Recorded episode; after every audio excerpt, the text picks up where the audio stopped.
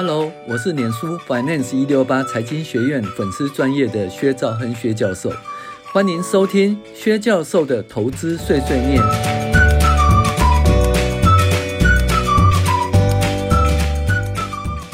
各位网友，大家好，我是薛兆亨薛教授。那我们今天来介绍财报怪谈第十五集哈。股价上涨了，对公司很好，但是获利却下滑，到底怎么一回事呢？哎，这喜欢呢哈，其实大家都喜欢股价上涨啦。啊，股价上涨的话哈，公司的市值就提高啊，所以公司的那个嗯、呃，怎么讲，董监事啊，大股东也很爽，对不对？可是投资人也很爽，我们就是要股价上涨嘛。那股价上涨呢，我基本上可以赚价差，对不对？有资本利得，所以股价上涨呢，哎，其实对大家都好啦。可是实际上并不是这样子，干嘛呢？股价上涨真的对公司很好吗？诶，现在就讲一个例子啊。有一家公司的董事长啊抱怨啊，他说：“啊，我好努力哦，我好努力的经营啊，所以呢，我怎样呢？我经营绩效很好，所以我的股价终于上涨了。但是，但是我的获利却下滑，变成是亏钱。诶，那我记得代志，本来经营绩效很好是赚钱，对不对？可是呢，因为因为呃，经营绩效很好，所以赚钱。可是因为赚钱，所以呢，股价上涨。可是因为股价上涨，所以产生亏损。诶，这什么代志啊？哦，这就是财报怪谈，必须要跟大家讲的原因。因为大家其实都不知道有这么一回事了哈。财报怪谈第十五呢，是在讲可转债的因素哦。那股价上涨呢，对。可转债是发生什么事情呢？那先讲一下哈，有一家公司的董事长抱怨国际会计制度 IFRS 会影响财务报表失真。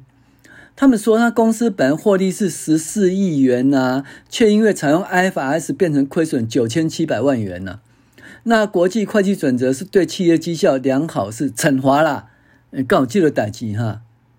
啊，你赶紧不要发行可转债的货啊！你发行可转债对不？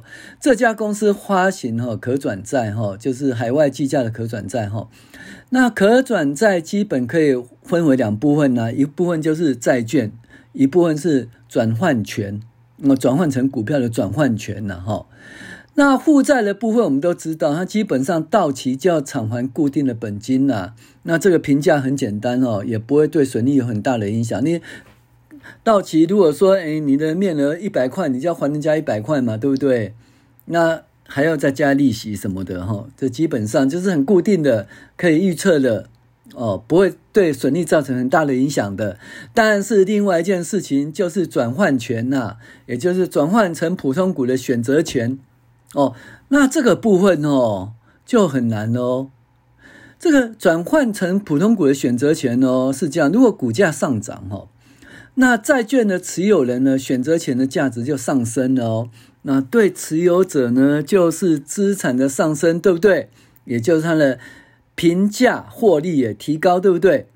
但是相对的，对公司就是负债，对持有者，对债券持有者是资产，对公司就是负债。所以呢，持有者的资产哦，它的评价提高，也就是公司负债。评价提高，那持有的资持有者资产的评价提高，那它会有评价获利，对不对？那公司的负债增加，也会有评价损失增加啦。就是这个部分呢、啊，评价损失增加。为什么评价损失会增加？因为股市的市价上涨，导致评价损失增加。评价损失增加呢？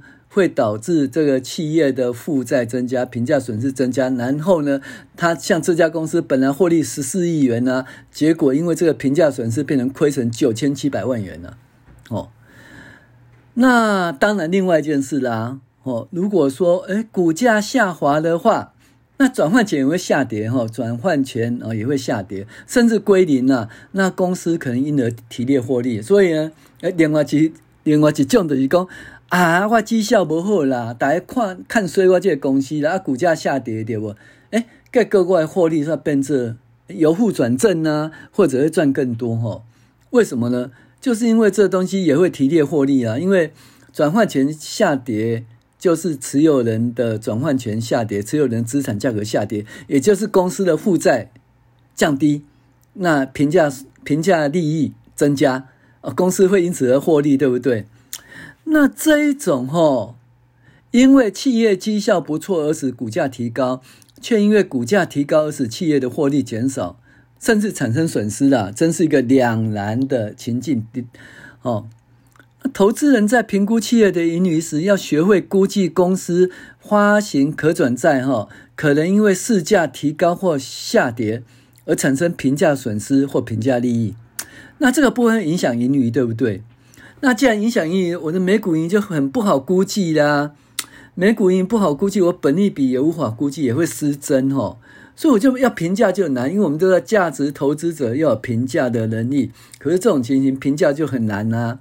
所以很多人就不投资有发行可转债的公司啦，哦，因为哦这个评价利益或评价损失哈，导致盈余不好评估啦，也变成不投资发行可转债公司的理由了哈。那实际上这是特例，一般公司不会因为说，诶股价上升哈而导致什么。导致获利十四亿变亏成九千七百万元哦，是有影响没错了哈。那你要会计算哈。那其实这东西我们嗯，以后可能出书啦，或者上课会教大家呃计算这个评价利益或评价损失的方法，估计的方法哈。那就大家拭目以待啦。我是薛兆恒薛教授，谢谢您的收听。